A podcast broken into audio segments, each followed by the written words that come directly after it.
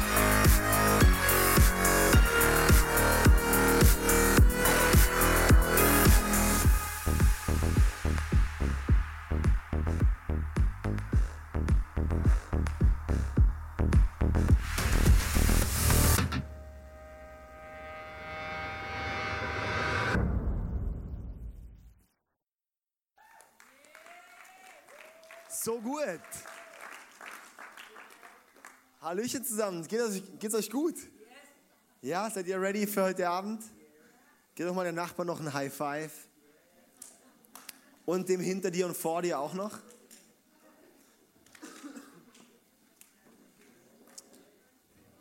So gut, ey, ich habe mich riesig gefreut, heute wieder hier zu sein. So schön, ich heiße David Rominger, ich bin Pastor im ICF in Singen. Das ist ja gerade auf der anderen Seite vom Bodensee. Haben hier ein Bild vom ICF Singen. Wunderschöne Location haben wir auch, ganz toll, sind sehr happy und sind gerade noch im Startup in Villingen-Schwenningen, das ist 50 Kilometer nördlich. Sind wir sozusagen gerade einen zweiten Campus am Starten, wo auch richtig stark ist, was da passiert und es ist richtig schön. Ich bin verheiratet mit meiner wunderschönen Frau Sarah, die heute leider nicht da ist. Aber genau, deshalb habe ich sie hier auf der Leinwand dabei, dass ihr wisst, wer das ist. Ähm, hey, ich bin einfach mega dankbar, dass ich heute hier sein kann und ich bin extrem dankbar für Hannes, weil, wie er genial diese, diese Kirche hier leitet. Ja.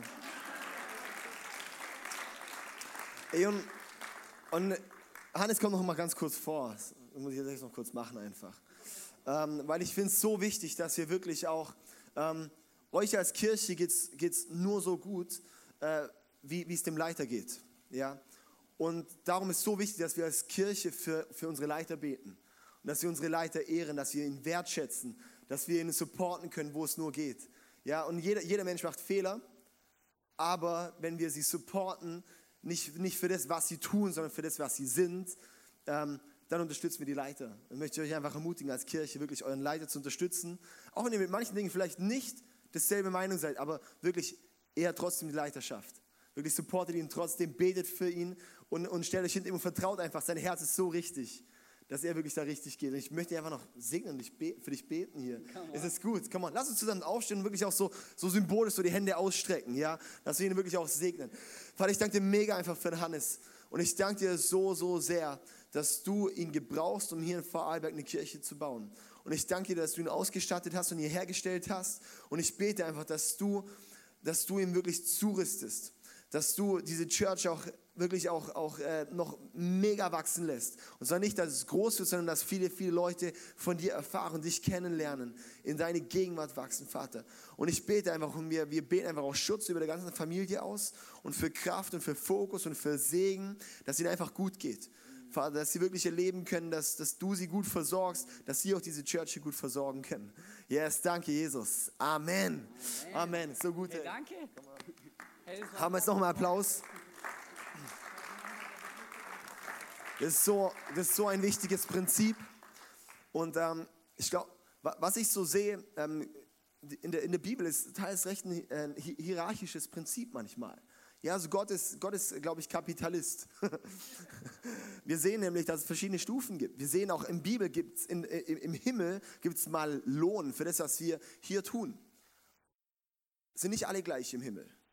Im Himmel gibt es verschiedene Abstufungen. Im Himmel gibt es Lohn. Du wirst sozusagen für das belohnt, was du hier tust. Krass eigentlich, gell? Könnt ihr euch mal mit auseinandersetzen? Und da heißt eben auch, dass Leiter die doppelte Verantwortung tragen müssen. Sozusagen, sie werden doppelt zur Rechenschaft gezogen. Das heißt, auf einem Leiter liegt so eine krasse Verantwortung auch später mal. Und darum ist es so wichtig, dass man hinter den Leuten steht. Und ich sehe das so, wie, man kann so sehen, Leidenschaft wurde so wie von Gott eingesetzt. Ähm, kann man jetzt sagen, ja gut, das haben ja Menschen eingesetzt. Nee, ich glaube einfach, dass ein Prinzip ist, wenn die Person eingesetzt ist, dann unsere Aufgabe ist, Obrigkeit zu ehren, genauso den Staat zu ehren, Polizei zu ehren und so weiter und so fort. Das müssen wir einfach respektieren, weil die gesetzt worden sind. Ja? Und wenn wir sozusagen die Obrigkeit ehren, ehren wir damit indirekt Gott. Wir, wir, wir zeigen damit Gott, ich, ich ehre das System, das du eingesetzt hast. Ich wertschätze es. Und darum sage ich auch, wenn wir, auch ich liebe es zum Beispiel, wenn Gastprediger zu uns kommen, ich, ich liebe es auch hier, ich werde ich werd mega wertgeschätzt behandelt. Und ich glaube einfach, dass das, was ist, es auch diese Church Lohn geben wird. Weil sozusagen eine Ehre spricht immer, entspricht immer dem Maß unserer Erwartung. Sozusagen, wenn, wenn, wenn ich jemanden ehre, oder auch bei uns ist heute ein Gastprediger in Singen äh, aus den USA, mega, mega krasser Mann Gottes. Und ich glaube einfach, wenn wir ihn wertschätzend behandeln, das ist was, das sich wieder auszahlen wird. Das ist wie Säen. Ehren ist wie Säen. Und ähm, das ist nicht, oh, jetzt gebe ich, nein, sondern es ist eigentlich, ich mache Platz, dass ich richtig was Neues bekommen kann. Yes? Und darum, äh, genau, glaube ich auch, dass ihr geht so wertschätzend mit mir um, glaube ich auch, dass ihr heute was ganz Tolles empfangen werdet. okay? Sorry, kleine Side-Teaching musste noch kurz sein, ist okay? Dann kommen wir zur Message. Also wir starten heute in die Serie Powerful, äh, in die ähm, äh, Dangerous Prayers, gefährliche Gebete. Wenn wir mal überhaupt beten würden, gell? Und heute ist es der Untertitel Powerful Prayer, kraftvolles Gebet, weil ich sehe, dass Gott möchte, dass unser Gebet kraftvoll ist. Hinter unserem Gebet soll Kraft stecken. Ja, sonst müssten wir nicht beten. Das Ding ist aber, im Gebet selbst, ich bete vielleicht noch, bevor, bevor wir da reingehen, okay? okay. Vater, ich danke dir, dass du hier bist. Ich danke dir, dass einfach du da bist und mit deiner Gegenwart. Und Heiliger Geist, ich lade dich ein, dass du jetzt kommst und unsere Herzen wirklich berührst. Und Vater, ich bete auch, dass du mir jetzt die richtigen Worte gibst, weil Vater, ich kann nur reden, aber, aber du sprichst. Und ich bete einfach, dass du jetzt wirklich in die Herzen sprichst. Heiliger Geist, wirklich verändert das in unseren Herzen, wo wir Dinge aufgebaut haben und wir empfangen können, wirklich eine neue Offenbarung zu bekommen von dir. Dass es heute nicht um eine Transformation geht, äh, nicht um eine Information geht, sondern um eine Transformation geht in unseren Herzen. Yes, Amen. Amen. Amen. Im Gebet liegt keine Kraft. Krass, oder? Das ist mein Statement am Anfang. Im Gebet liegt keine Kraft. Wie? Ja, wir sehen, dass Buddhisten beten, dass Moslems beten, dass Hinduisten beten, dass Leute, die gar nicht an Gott glauben, beten, wenn es ihnen schlecht geht. Ist da drin Kraft in dem Gebet? Ist keine Kraft in diesem Gebet. Das ist kraftlos. Ich sehe auch Christen, die beten nicht im Glauben, die leben nicht aus, die beten nicht aus der Beziehung zu Gott heraus. Das ist kraftloses Gebet. Kraftvolles Gebet kommt, wenn wir in die Gegenwart Gottes gehen und aus der Gegenwart Gottes, dort bekommen wir sozusagen aus der Intimität, bekommen wir Autorität. Sozusagen Kraft liegt nicht im Gebet an für sich, sondern in der Gegenwart Gottes. Aus der Gegenwart gehen wir dann ins Gebet und dieses Gebet wird kraftvoll. Und darum soll es heute gehen, um kraftvolles Gebet, um powerful prayer, um dass wir anfangen, in die Gegenwart Gottes zu gehen und daraus alles zu nehmen, sozusagen zugerüstet zu werden, dass unser Gebet kraftvoll wird. Ich glaube, wir kennen es wahrscheinlich alle, dass man denkt, oh, ich habe schon da und da und da gebetet und es ist nichts passiert. Und ich sage, ja, ähm, ich glaube, das sehen wir, sehen wir immer wieder, aber wir sehen in der Bibel ein Prinzip, ein Prinzip vom Gebet. Ein Prinzip von, wir nutzen manchmal das falsche Prinzip. Ähm, es gibt diese christlichen Armbänder, die heißen Push. Kennt ihr die? Push, pray until something happens. Schon mal gehört, so wie die WWJD und Push. Schon mal von gehört jemand? Ja. Okay, also Push steht für pray until something happens. Bete, bis etwas passiert. Und das ist ein Prinzip, kann man übertragen auf die Türen. Ja, wenn man in einem Einkaufszentrum ist zum Beispiel und da ist eine Türe und da steht eigentlich ziehen drauf und ich oder es steht drücken drauf und ich ziehe aber. Und ich frage mich, warum geht die Türe nicht auf? Ja, ich ziehe doch. Es ist ja eine Tür. Nee, ich muss ja pushen, ich muss drücken, dass die Türe aufgeht. Und ich glaube, wir haben im Gebet auch manchmal so eine Mentalität von, von, von Pull statt Push. Dass wir manchmal Dinge selber herbeiführen wollen, anstatt einfach zu laufen. Dass wir nicht prayen until something happens, dass wir nicht beten, bis etwas passiert, dass wir nicht in Gottes Gegenwart gehen, bis dann etwas passiert.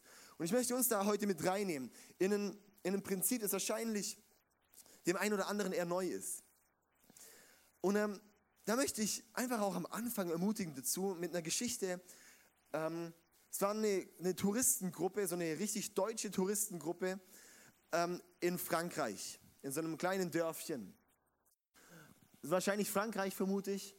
Und die waren dort unterwegs und schauen dann die ganzen Lädele an, ja. Da kaufen sie dann Lavendel-Tüten und so die Sachen, wo kein Mensch braucht, aber im Urlaub man sich holt.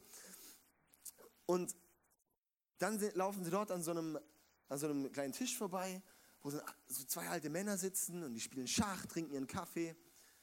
Und läuft da so ein, so ein Mann vorbei, so ein arroganter Deutscher. Sagt so, hey und?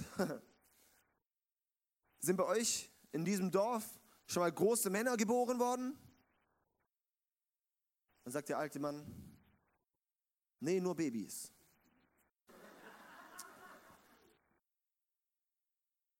Und das möchte ich ins Gebet auch übertragen. Wir denken häufig, wenn wir sehen, da sind Männer Gottes, also Frauen Gottes, die was bewegen, die im Gebet stark laufen, denken wir häufig, die sind so geboren.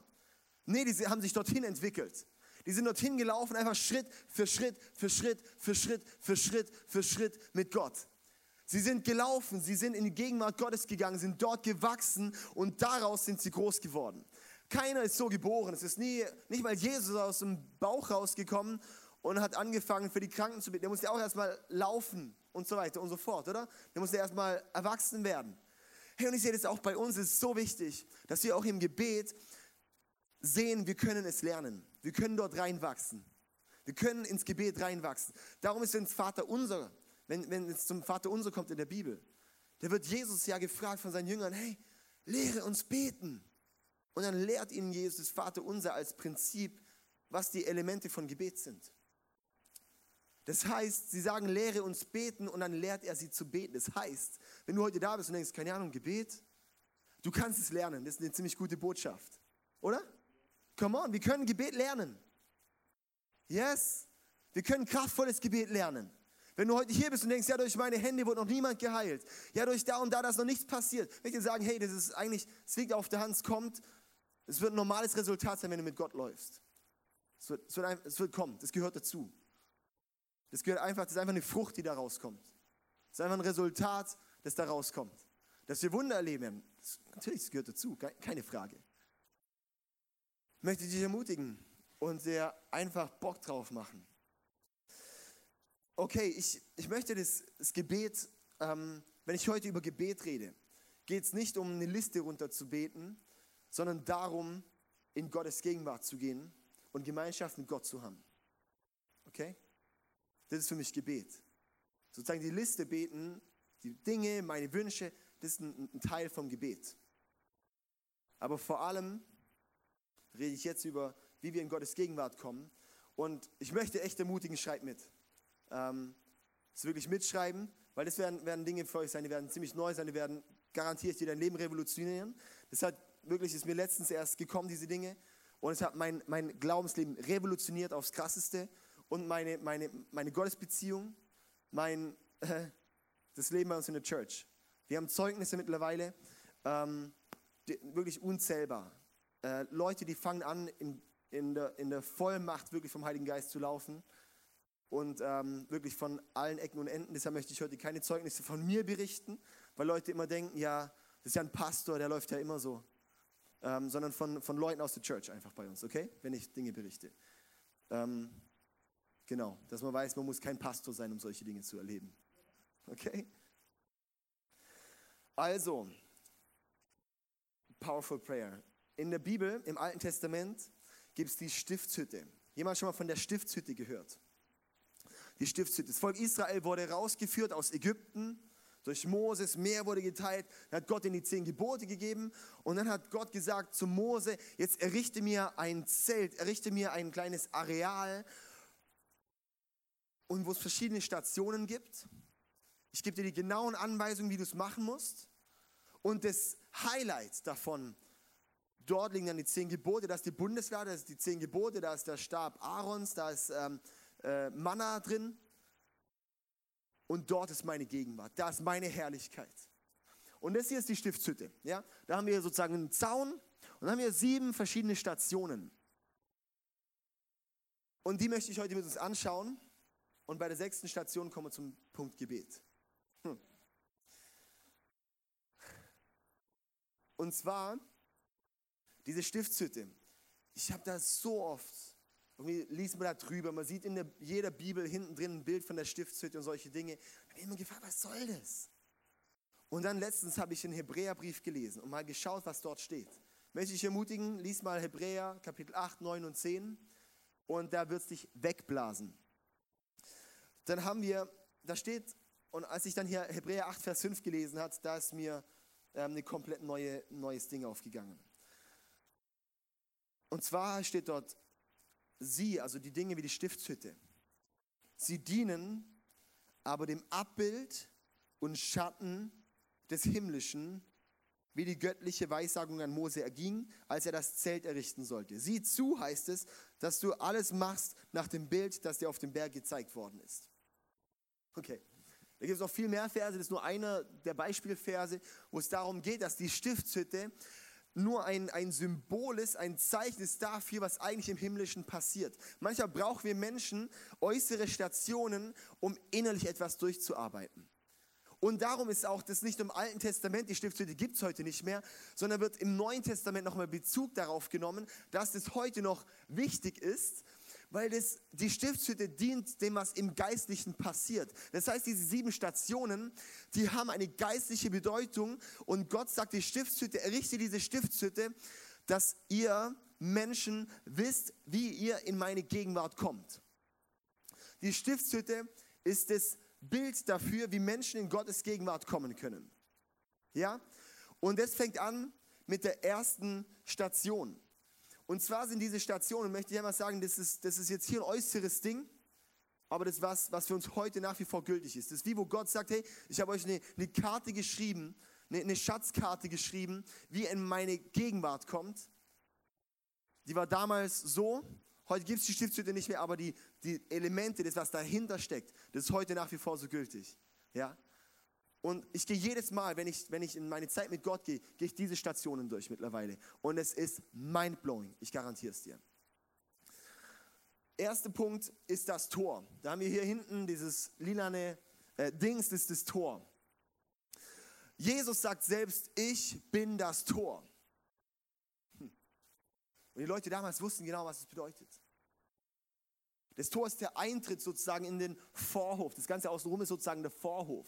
Und dann hier vorne dieses Element, das ist dann das, das Zelt. Und ist dann nochmal unterteilt in den vorderen Teil und den hinteren Teil, wo das Allerheiligste ist.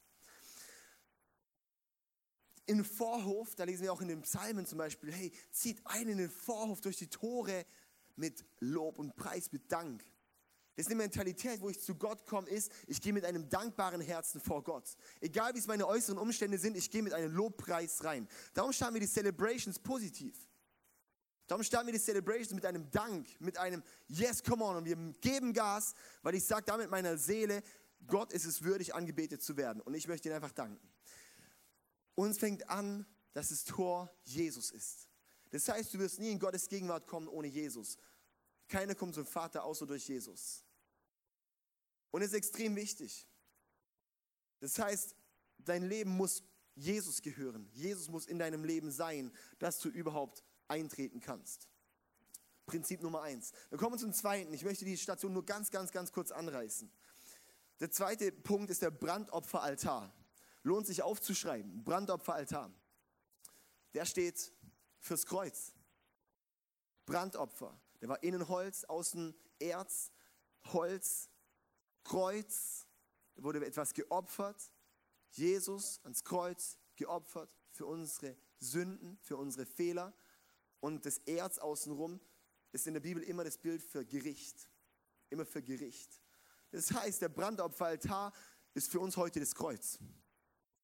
Wo ich anfange, wenn ich eingezogen bin, dass ich dann anfangen beim Kreuz und sage, wow, Jesus, und ich, mein, mein ganzes Leben, wow, danke, dass du mich reinigst. Danke, dass du alle meine Sünden wegnimmst. Ich muss dieses Opfer von Jesus annehmen, dass er gestorben ist für mich, dass ich weiterziehen kann. Ohne Opfer keine Gegenwart. Zudem werdet ihr wahrscheinlich auch noch mehr äh, auch irgendwann hören, weil ums Kreuz geht sehr, sehr oft in der Kirche. Dann geht es weiter zum Waschbecken. Dieses blaue Dings ist das Waschbecken. Warum ein Waschbecken? Die Priester, die dann da drin waren, die haben, wurden dann haben sozusagen geopfert und es war sozusagen die Vergebung der Sünden. Aber das Prinzip ist zum Beispiel in Johannes 13 sehen wir auch, dass das Prinzip ist, hey, wenn ich selbst gereinigt bin, aber dann weiterlaufe in meinem Leben, dann sind meine Füße und meine Hände dreckig. Die muss ich nochmal reinigen. Das heißt, wenn wir durchs Kreuz gerecht gesprochen worden sind von Jesus, so gut. Aber wir haben in unserem Leben dann trotzdem noch diese laufenden Sünden. Diese Dinge, wo ich mir immer wieder meine Hände und Füße schmutzig mache. Dreckige Gedanken, falsche Gedanken, wo ich falsche Dinge gesagt habe, gelogen habe und so weiter und so fort. Das ist der Moment, wo wir dann uns reinwaschen. Die Waschung, oder? Reinwaschen. Verstehen wir das? Seid ihr noch bei mir? Ja? Könnt ihr es nachvollziehen? Das ist sozusagen da, wo wir uns reinwaschen. Ich hätte noch, noch jeweils recht viele Bibelstellen zu den Themen. Aber hey, wenn ich die jetzt alle bringe, dann ähm, sprengt es völlig den Rahmen und ich bin schon so sauknapp dran. Also, wenn es jemand interessiert, ich kann gerne nachher noch richtig, richtig ähm, Infos dazu geben. Dann, das heißt da, der Vorhof, kann man sagen, ist der Ort, wo wir uns von uns selbst reinigen. Hm. Wo wir uns von Sünde, und Sünde ist im Endeffekt Selbstzentriertheit. Ich bin mein eigener Gott. Ich drehe mich um mich selbst. Und das Ding ist, wir bleiben als Christen ganz häufig dort stehen. Wir bleiben ganz häufig nur im Vorhof, wir bleiben ganz häufig nur beim Kreuz. Das Kreuz ist wichtig, aber das ist nicht die Endstation, es gibt immer noch die Auferstehung. Und dort, ah, ich merke so, das ist so, so, so wichtig. Das ist nämlich der Ort, wo sozusagen noch alle Einflüsse von draußen sind. Aber dann, vielleicht haben wir das schon erlebt, irgendwann so, wenn ich merke, jetzt bin ich in der Zeit mit Gott und ich merke so, hey, ich, ich, ich, ich lasse gerade mein Leben los. Ich lasse gerade meine Selbstzentrierte, meine eigenen Wünsche los und plötzlich verändert sich was in der Atmosphäre. Plötzlich merke ich, bam, jetzt bricht gerade was durch. In einem Worship zu stehen ich komme rein, mich beschäftigt der Alltag. Ich bin da drin und keine Ahnung, singe und denkst, warum singe ich eigentlich? Das ist doch hier mit den Kindern stressig und hier bei der Arbeit nervig und dann habe ich doch Interesse an der und der Person. Und, es geht, und dann irgendwann lasse ich es los und ich merke, es geht nicht mehr um mich und zack, plötzlich kommt dieser Moment, bam, wo es switcht. Und ich merke, jetzt ist plötzlich Gott da. Schon mal erlebt? Diese Momente? Schon mal die Bibel gelesen? Man liest nur, es ist einfach nur Worte und plötzlich ist der Moment, wo es bam switcht und ich merke, jetzt ist plötzlich was da. Jetzt, jetzt spricht es plötzlich zu mir, jetzt sind die, diese, diese losen Buchstaben, kommen plötzlich, sprechen wirklich in meine Seele. Das ist dieser Moment, dieser fließende Übergang ins Zelt der Begegnung hinein. Das ist dort, wo wir sozusagen durchtreten in den, in den, durch den Vorhang. Das ist sozusagen dann ein Vorhang, um dort einzutreten. Und ich sehe so, wir hören, wenn wir in die, in die Zeit mit Gott gehen, in die, wenn, wenn, wir, wenn wir diese stille Zeit machen, dann hören wir ganz häufig, hören wir draußen im Vorhof auf. Ja, so Sündenbekenntnis, bisschen Bibel lesen. Apropos, das äh, Waschbecken wurde innen mit Spiegeln gemacht. Und Spiegel steht in der Bibel immer für aus Wort Gottes. Das Wort Gottes ist wie ein Spiegel für uns. Es gibt fünf verschiedene Stellen in der Bibel, wo es das heißt. Das heißt, das Wort Gottes ist der Spiegel, weil wir, wenn wir die Bibel lesen, es ist wie ein Spiegel für uns. Und sehen, oh, das und das, krass. Da bin ich aber noch nicht so da, wo ich sein sollte. Ja? Und wir bleiben ganz häufig, wenn wir zum Beispiel Bibel lesen, bleiben wir nur beim, beim losen Lesen. Wir sind nur beim kurz Liste runterbeten und hören auf, bevor wir in der Gegenwart sind. Hören auf, bevor wir erleben, jetzt ist gerade Gott voll da. Wir verpassen das Beste. Wenn wir dort abbrechen immer, dann wird dein Glaubensleben tot sein. Es wird eine tote Religion. Und das Wichtige ist, dass wir dort warten. Und ein Prinzip habe ich in meinem Leben gesagt, ist, wenn ich Gottes Gegenwart suchen möchte, dann höre ich nicht auf, bevor ich sie gefunden habe. Ich möchte nicht in eine Zeit mit Gott gehen und aufhören, ohne dass ich ihn gefunden habe. Und ja, es ist ein immer wieder neu suchen. Es ist ein immer wieder neu reinzugehen. Immer wieder neu, wow, okay Gott, ich möchte einfach overwhelmed sein von deiner Gegenwart. Aber ich gehe rein und mich beschäftige ja meine Gedanken, mich beschäftigt ja mein Leben. Okay, dann sind wir dort drin. Ab dem Punkt ist schon mega stark. Weil das Zelt das ist komplett abgedunkelt. Das heißt, es kommt kein Licht von außen rein. Und da hat es dann, da oben sehen wir den siebenarmigen Leuchter. Den kennen wir wahrscheinlich so aus christlichen Haushalten oder manchmal oder so Israel-Fans. Ähm, ich bin, also ich bin auch sehr positiv gestimmt, aber gut. Äh, das war jetzt keine negative Aussage. Der siebenarmige Leuchter und nebendran der Tisch der Schaubrote. Jede Station, dass die hintereinander kommt, hat einen Sinn. Dass die beiden Dinge nebeneinander stehen, hat auch einen Sinn, weil die bedingen sich gegenseitig. Okay? Sozusagen Station 4 und 5 gehören sozusagen zusammen. Die kann man sozusagen miteinander tauschen, wie auch immer. Also rechts ist der Tisch der Schaubrot. Das war so ein 50, 60 Zentimeter hoher Tisch. Damals saßen die Leute auf dem Boden, wenn sie gegessen haben, wie heute immer noch so in manchen so orientalischen Ländern. Und für was steht? Am Tisch, wo Brote drauf sind, für was steht es? Für Gemeinschaft. Ich bin dort, sitze dort und der Tisch der Schaubrote, sozusagen die Brote, dieser Tisch, der steht sozusagen für Jesus, für die Gemeinschaft mit Jesus. Jesus sagt selbst, ich bin das Brot des Lebens. Und dieses Brot des Lebens, das erinnert uns vielleicht auch gewisserweise an das Abendmahl, oder? Das Abendmahl, Identität bei Gott, sozusagen, ich nehme Jesus sein Leib und Jesus sein Blut in mich auf. Wow. Hey, krass, meine Identität verändert sich, meine DNA verändert sich. Identität wird da geboren. Und es ist der Moment, wo wir dort sind, in der Tischgemeinschaft mit Jesus. Und sitzen einfach dort und haben Gemeinschaft. Und Gemeinschaft wird einfach, hey, ich bin da. Ich rede und er redet zu mir. Es ist einfach wow. Und es ist kein, keine Liste beten dort. Das Gemeinschaft haben. Wenn ich mit meiner Frau Gemeinschaft habe, ist es nicht, du mach mal das und das und das und das. Das ist meine To-Dos. Gemeinschaft ist, wenn wir ohne To-Dos zusammensitzen. Und diese Zeit, die ist extrem wertvoll und die ist extrem wichtig. Daneben ist der siebenarmige Leuchter. Der siebenarmige Leuchter, der macht das Licht. Das heißt, es ist wie die Offenbarung dort drin. Wir sehen nur durch den siebenarmigen Leuchter. Der siebenarmige Leuchter steht für den Heiligen Geist. Der ist mit Öl, das Feuer, Feuerzungen, Pfingsten. Vielleicht erinnert uns das ein bisschen. Öl in der Bibel immer für Salben. Salben steht immer für den Heiligen Geist. Dann waren an, an jedem von diesen sieben Armen waren sozusagen so drei so, so Knospen dran äh, so äh, Mandelblüten, äh, Mandelblütenknospen. Und sozusagen sind dann neun und neun. Es erinnert uns auch an die Frucht des Geistes, neun. Liebe, Freude, Friede, Geduld, Freundlichkeit, Güte, Treue, Sanftmut, Selbstbeherrschung. Und dann erinnert es uns an die Geistesgaben, an die neun aus dem 1. Korinther 12. Heilung, Wunder, Geistunterscheidung, Sprachengebet, Aushegen des Sprachengebets, Prophetie, Worte der Erkenntnis, Weisheit und das letzte noch. Genau. Können wir nachlesen, 1. Korinther 12. Das heißt, dort ist der Heilige Geist, steht für den Heiligen Geist. Ich habe dort sozusagen Gemeinschaft mit Jesus durch Offenbarung vom Heiligen Geist. Der Heilige Geist ist da, um uns Jesus zu offenbaren und den Vater zu offenbaren. Das ist auch der Moment, wo ich dann in meiner Gebetszeit ganz gezielt auch sage, und Heiliger Geist, du bist willkommen hier. Holy Spirit, you're welcome here. Wo ich dann auch auf ihn höre. Und ich sage, hast du Offenbarung? Ja, ist Licht. Hast du irgendeine Erleuchtung für mich? Wo ich einfach Gemeinschaft dort habe.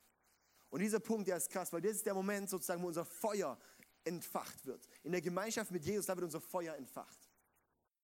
Das ist super kraftvoll, diese Zeit. Und die ist wichtig, weil da ist man recht lange auch manchmal drin. Und da ist man drin und, und hört besser nicht auf, bevor man weiß, jetzt ist okay. Und da geht man auch nicht weiter, bevor man merkt, hey, jetzt ist, jetzt, es war diese Gemeinschaft einfach gut und jetzt bin ich befähigt und angefeuert. Okay, dann geht es weiter zum sechsten Punkt. Ja, beziehungsweise vielleicht noch kurz einen Punkt zum, äh, zu dem Tisch der Schaubrote. Zum Brot. Brot steht ja auch für Hunger und sowas, oder? Hunger, wenn ich Hunger habe, möchte ich Brot essen. Sozusagen ist auch wie so dieses, ich habe Hunger, ich habe Hunger nach Gott, ich habe Hunger nach Jesus.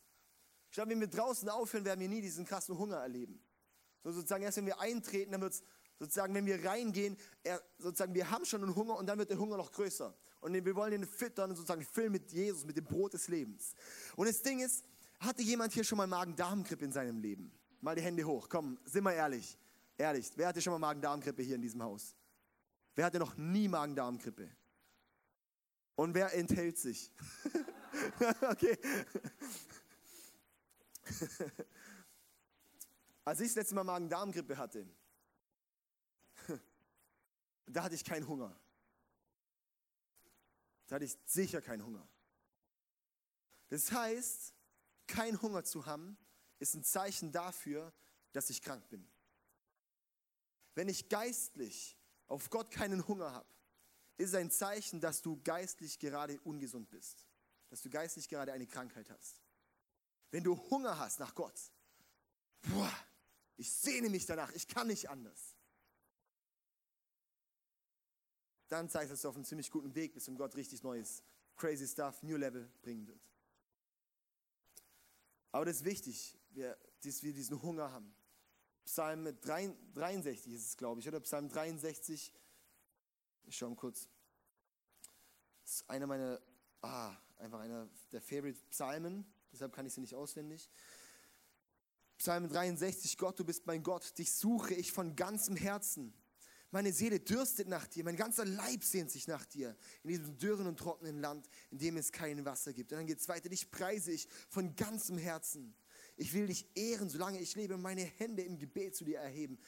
Das ist der Hunger am Tisch der Schaubrote. Das ist die Zeit, wenn wir bei Gott sind, in der Gemeinschaft mit Jesus sind. Diesen Hunger, wow, das ist ziemlich gesund. Da möchte ich jeden zu ermutigen. Und wenn du merkst, du hast keinen Hunger, dann schau, dass es keine Bulimie wird. Ich glaube, Christen haben viel so, Christ, so geistliche Bulimie. Sie essen so wenig, dass wenn mir wieder was rauskommt, einfach was reinkommt, einfach auskotzen. Ja, das ist so dieses typische Konsum-Christsein. Ich gehe in die Kirche, füll mich, füll mich, füll mich, füll mich, füll mich. Und dann man kriegt die PS nicht auf die Straße. Das beobachte ich sehr stark, oder? Oder nicht? Yes. Okay, also, und dann jetzt kommt es zum Gebet. Ich habe noch drei Minuten Zeit. Sind wir noch dabei? Aber das ist eine wichtige Grundlage. Ihr habt jetzt noch eine ganze Serie zum Gebet, deshalb habe ich gedacht, ich mache eine, eine gute Hinführung dorthin. Ist es okay? Der sechste Punkt ist der Räucheraltar. Da haben wir hier, der dort steht, der Räucheraltar. Da war Weihrauch drauf und da hat man Feuer drunter gemacht und dann ist der Weihrauch hochgestiegen. In der Bibel sehen wir zum Beispiel in Offenbarung 8, 3 bis 4 oder Psalm 141, Vers 2, dass Weihrauch fürs Gebet der Gläubigen steht. Weihrauch, der aufsteigt, sozusagen der Rauch, der steht fürs Gebet der Gläubigen. Das ist wie, was da auch im Geistlichen passiert. Crazy, oder? Das wusste ich auch nicht, bis ich mal ein bisschen die Bibel gelesen habe. Und dann rausgefunden habe, krass, Warum? Da hat die katholische Kirche ja ziemlich Sinn mit diesem Weihrauch, weil es ein Bild ist. Hey, aber jetzt.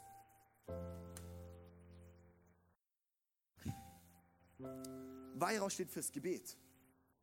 Das heißt, wir laufen so viele Stationen und erst dann kommt das Gebet.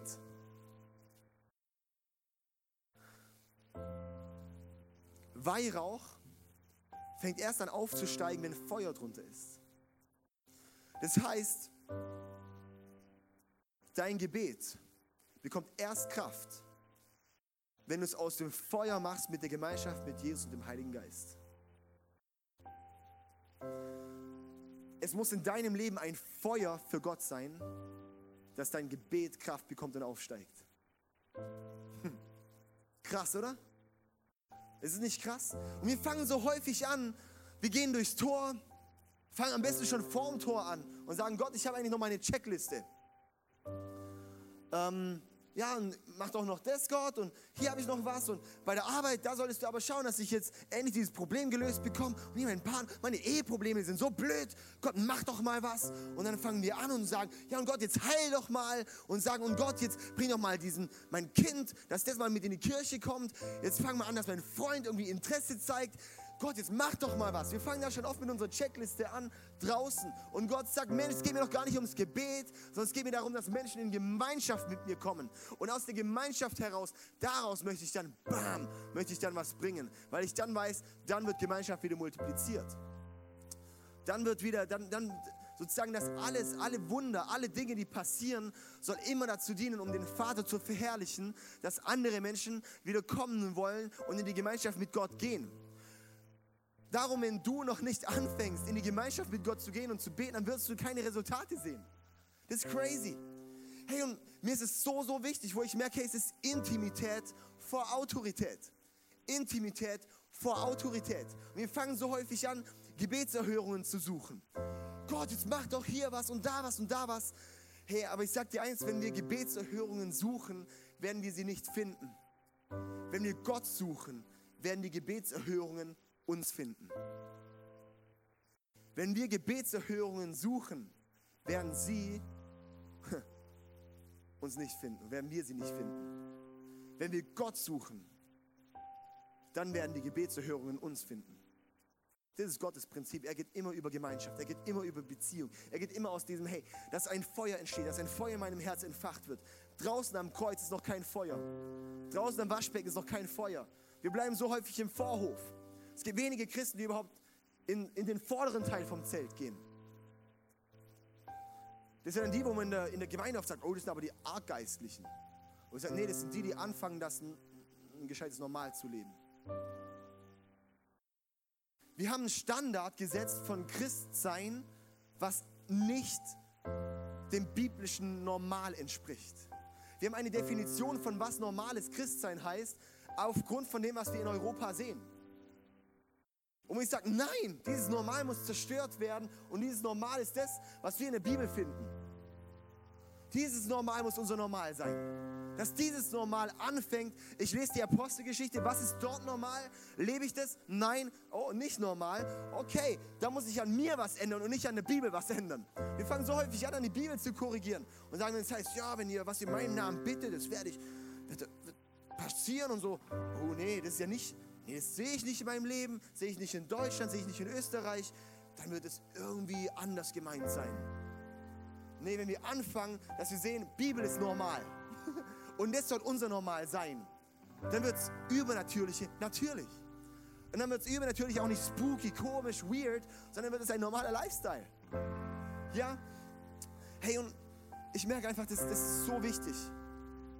Das ist so wichtig, dass wir dort reinwachsen, in die Gemeinschaft, in die Intimität und dann in die Autorität. Kleines, kleines Zeugnis, was einfach in den, in den letzten zwei Wochen bei uns passiert ist. Von verschiedenen Leuten. Das ist was, wo mir so ein Anliegen ist. Und ich, ich, ich, ah, ich finde es so schade, dass meine Zeit gleich rum ist. Oder rum ist. Und ah, weil, weil mein Herz ist so voll. Und ich merke einfach, hey, das ist so wichtig, dass wir dort reinwachsen in das, was Gott für uns hat. Gott hat so viel für uns und wir nehmen es nicht an. Als Beispiel, einer aus unserer Church, der hat jetzt geschrieben, letzte Woche war das, und hat geschrieben, vorletzte Woche, ja, er hat irgendwie so ein, so, so als er in der Gemeinschaft mit Gott war, hat er so, ein, so einen Impuls bekommen, hey, auf im Rewe jemand 10 Euro auf dem Parkplatz in die Hand zu drücken. Dann ist er zum Rewe und war dann dort und hat da einem Jugendlichen 10 Euro in die Hand gedrückt. Und dann hat der Jugendliche gesagt, Krass. Ich wurde von Pflegefamilie zu Pflegefamilie gereicht. Ich hatte immer Angst, dass ich irgendwie nie, kein, kein Zuhause habe, dass ich immer verlassen bin, dass keiner da ist. Heute Nacht hatte ich einen Traum, wo mir Jesus 10 Euro in die Hand gedrückt hat und gesagt hat, ich werde dich nie verlassen. Das sind diese Dinge, die sind normal, wenn wir mit Gott laufen. Anderes Beispiel. Es war mega cool. Wir haben äh, Singen, wer es weiß, ist eine Stadt, die von der Kriminalität her sich nicht verstecken muss. ähm, sehr interessant da unterwegs ist. Und wir haben einen Jugendlichen, der ist 15 Jahre alt. Und der war mit der albanischen Mafia schon unterwegs. Der ist so ein richtiges Alpha-Tier. Ja?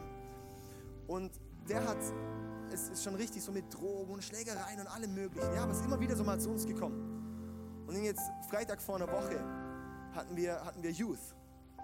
Und dann hat er, hat er dort wirklich eine krasse Begegnung mit Gott gehabt. Wirklich, er ist einfach überwältigt geworden und hat dann Dinge, hat wirklich alles dann abgeschnitten. Kontakte, äh, hat wirklich, wurde radikal befreit von, von, von, von Süchten. In dem Alter gibt es auch schon Süchte. Radikal befreit. Und dann schreibt er mir ein paar Tage später und sagt so, hey David, mega krass. Ich weiß jetzt immer, wovon ihr immer redet, dass es so normal ist, so zu laufen. Ich habe jetzt einen von meinen Freunden, der hatte eine Verletzung und dem habe ich jetzt die Hand aufgelegt und habe für ihn gebetet und er wurde geheilt. Ey, voll geil. Ja? Und ist so, wo ich sage, ey, cool. Also ich bin ein bisschen überfordert, dass es für dich schon so normal ist. Und wo ich sage, das predige ich immer, aber das dann zu sehen, dass es wirklich so ist. Ein anderer Jugendlicher, 13 Jahre alt, der hat, war auch irgendwie einfach bewegt von Gott. Und hat verstanden, dass Dinge durch uns passieren, wenn wir Gemeinschaft mit Jesus haben, dass wir daraus Autorität bekommen. Und er hat dann selber eine Verletzung gehabt. Er hat irgendwie eine, äh, am Handgelenk, äh, hat er sich irgendwie, keine Ahnung, Sturz, irgendwas kaputt gewesen dann, ja. Und richtig eklig. Und dann, das hat mir nur die Mutter erzählt. Gesagt, ja, und dann hat der, saß der da bei sie, saß der zu Hause und der hat, kann noch geheult und hat gesagt, ah, warte mal, ah, ich habe gelernt, dass wir, dass wir dafür beten können. Dann hat er sich selber die Hand draufgelegt und hat gebetet. Und dann hat die Mutter gesagt, ganz schockiert, ey, dann war das alles plötzlich gut. War alles weg. So, mega cool. Das ist einfach Gott, oder? Gott macht solche Dinge. Das ist einfach crazy. Und das sind solche Geschichten, wo ich merke, hey, das ist Gott. Oder ein anderes Beispiel. War ähm, Mittwoch vor zwei Wochen war das. Dienstag vor zwei Wochen war das. Da hatten wir äh, Gebetsabend bei uns in der Kirche. Cool, gell? Gebetsabend, denken wir immer super unattraktiv. Ähm, aber ich sag, am Gebetsabend zeigt sich, wie stark die Kirche ist. Und dort, ähm, das ist eigentlich schon so auch das Event, und als, wir als Kirche, als ICF wollen ja einfach auch, einfach auch so, so Gottesdienste gestalten, dass Leute kommen können und ich einfach weiß, yes, wenn mein Freund schon fünf Jahre nicht in der Kirche war und jetzt kommt, das ist einfach positiv verlebt, ja. Äh, und so am Gebetsabend, das war einfach, wo ich so sage, hey, da wollen wir einfach ein bisschen mal, ein bisschen mehr Freiheit haben, ein bisschen, ähm, können einfach mal schauen, was kommt. und ähm, dann kamen ein paar von unseren jungen Erwachsenen auf die Idee, wir könnten ja währenddessen im Worship waren wir da, Worship und Gebet und so, es ging ab, das war cool. Und dann haben sie gesagt, hey, wir, komm, wir laufen jetzt ums Haus, um, um, die Nachbarschaft rum und laden Leute ein, zu kommen zum Gebetsabend. Ich so, nee. Und dann sind sie plötzlich weg gewesen. Und dann haben die Leute eingeladen. Es waren vier so junge Hipster-Mädels, richtig fresh, ja, kamen dort rein, so cool. Standen drin, hat aufgehört, die Gesichter haben sich verändert waren alle noch so zusammen, standen sie, dann irgendwann haben sie sich verteilt. Irgendwann haben wir gesehen, dass sie so gucken. Irgendwann haben wir gesehen, dass in ihrem Leben einfach was passiert gerade. Dann haben die angefangen zu heulen. Und dann waren alle krass von Gott bewegt und eine, die hatte plötzlich so eine starke Begegnung mit Jesus, dass sie ihr ganzes Leben plötzlich erkannt hat, wie sie eigentlich unwürdig ist, zu Gott zu kommen mit ihrem Lifestyle und hat erkannt, dass sie einfach ihr altes Leben ablegen muss, um mit Gott ins Reine zu kommen und wirklich in die Beziehung mit Gott zu starten. Dann haben wir dort zusammen gesessen, geredet und mit der Zeit verbracht und es war einfach crazy kraftvoll, ja. Und sie war einfach, es ist rausgekommen, alles, ja.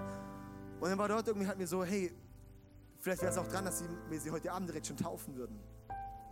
Ähm, und dann saßen wir noch bis um eins zusammen und haben geredet, haben noch Taufe erklärt, so verschiedene Dinge. Das braucht sie unbedingt, hey, ja. Come on, von neuem geboren werden. Alter Mensch stirbt, neuer Mensch kommt hoch. So, ich bin gleich fertig. Gell? Das muss ich noch kurz erzählen.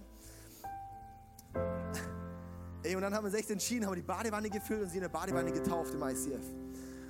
Und das Krasse war, dann haben, also das Krasse war, sie ist dann aus dem Wasser raus und hat plötzlich einfach war so von so einer Freude erfüllt und konnte einfach nur noch lachen, konnte nicht mehr aufhören mit Lachen. So, okay, was ist jetzt los? Also, keine Ahnung, so eine Freude. War so erfüllt plötzlich und hat sie so ein bisschen wie so vibriert am Körper. Also so nicht so komisch, sondern so, so sie hat gesagt, es war einfach so, dass ihr komplette Körper so elektrisiert war und einfach so eine, so eine krasse Gegenwart Gottes da war. Sie hat hat sie nie gespürt, was sie Gott erlebt hat. Und dann hat sie plötzlich angefangen, in anderen Sprachen zu reden. Das ist das, was wir in der Bibel lesen, von den Geistesgaben, Sprachengebet. Das sind Dinge, ich war in einem Abend heimgekommen und gesagt, was passiert hier gerade, Gott? Und dann habe ich so gemerkt, wo Gott sagt, jetzt fangt ihr an, mein Normal zu leben. So, oh cool, da bin ich dabei. Komm und ich glaube, das ist wirklich was. Ich habe auch so mega, mega im, im, im Gespür, wirklich, keine Ahnung, also Gott auch echt sagt, er hat auch so viel mehr für uns hier. So viel mehr für jeden Einzelnen. Dass es Realität für jeden Einzelnen von uns wird, wirklich in diese, in diese Kraft, in diese Kraft zu laufen. Okay. Aus diesem Gebet heraus, vielleicht ist noch einfach abschließende Worte ähm, von, dem, äh, von der Stiftshütte, genau, vom Räucheraltar heraus. Da gibt es diese Momente, wo wir einfach beten und mit einer Autorität beten, wo, wo, wo, wo kein kleiner Glaube mehr ist. Wo ich einfach bete und weiß, Dinge passieren. Es sind crazy stuff passiert. Eine Frau auf einmal Auge blind wurde geheilt, konnte wieder sehen. Solche Dinge. Ist einfach crazy. Und dann sozusagen aus diesem Gebet heraus. Und dann tritt man durch ins Allerheiligste. Da ist ein Vorhang. Da durfte früher einmal im Jahr der hohe Priester rein. Es war ein heiliger, heiliger Ort. Da war einfach nur Gottes Gegenwart, Gottes Herrlichkeit war dort. Das ist ein Ort, wo man sich nicht vorstellen kann, wie krass das ist. Wenn du dort nicht mit einem reinen Herzen rein bist, bist du einfach tot umgefallen. Weil die Herrlichkeit Gottes einfach nicht mit Sünde umgehen kann.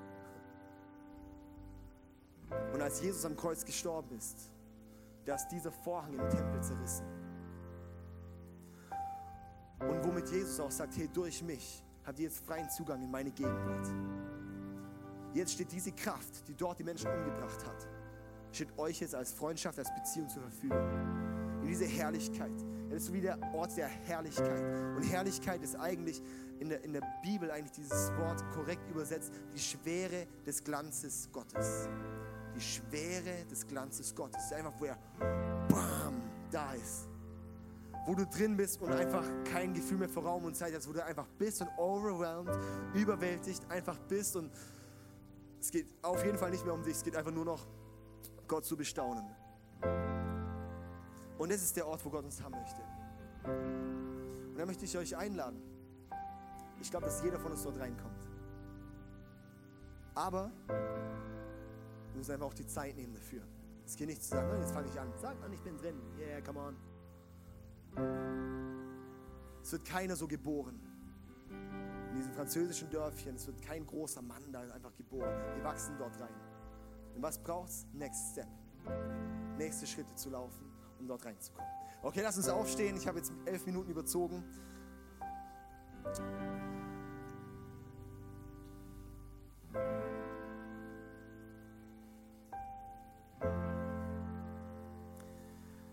Ist so gut.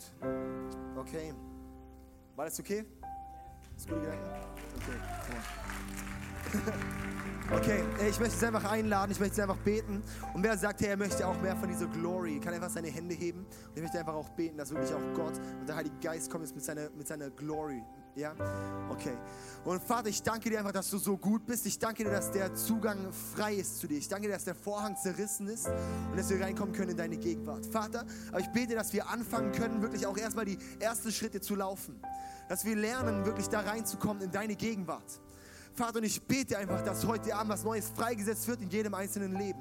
Und du siehst diesen Hunger hier. Darum ist jeder hier, weil er zu den schlauesten Menschen vor Allberg gehört, weil er sagt, hier im Haus Gottes, da bekomme ich eine neue Offenbarung von dir. Und Vater, und ich bete einfach, dass heute Abend wirklich etwas Neues freigesetzt wird in dieser Church. Dass heute Abend eine neue Gebetskultur, eine neue Gegenwartskultur freigesetzt wird. Und Heiliger Geist, ich lade dich jetzt ein, dass du jetzt einfach kommst hier mit deiner, mit deiner Kraft, mit deiner Glory und dass du uns mit Freude erfüllst und dass du uns mit Staunen erfüllst über dich und dass du uns einfach reinleitest in die Fülle, die du für uns hast. Du hast so viel mehr, als wir überhaupt je begreifen oder verstehen können. Und ich danke dir, dass du das bereithältst. Und ich bete auch, dass heute Abend was Neues anbricht und dass heute Abend noch anbricht, dass diese Region verändert wird. Weil was ist dir unmöglich, wenn hier so viele Leute aufstehen und sagen, yes Gott, und ich laufe mit dir. Yes, und Heiliger Geist, komm du jetzt hier und erfüll uns einfach und leite du uns und zeig uns die nächsten Schritte und schenk uns Mut. Lass uns furchtlos leben und lass uns Vollgas gehen für dich. In Jesu Namen zusammen sagen wir Amen. Amen. So gut.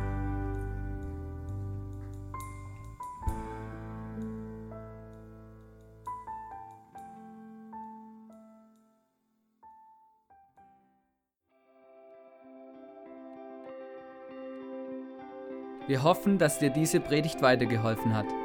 Wenn du Fragen hast, schreib uns eine Mail an info at icf-vlbg.at. Alle weiteren Informationen findest du auf unserer Homepage.